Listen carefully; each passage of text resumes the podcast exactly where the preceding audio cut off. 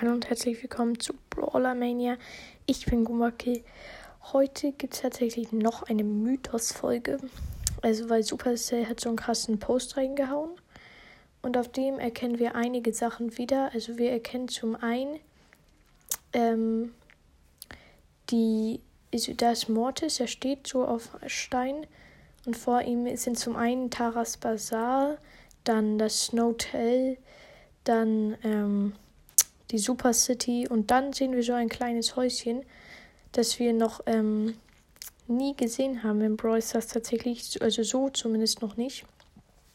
Ich glaube, das sollte vielleicht darauf hindeuten, dass ähm, die nächste Season, obwohl die neue erst gerade vor ein paar Tagen angefangen hat, ist vor einer Woche oder so, ähm, dass die nächste Season mit, ähm, ja, mit Mortis zu tun hat, irgendwie Zombie-Apokalypse oder so.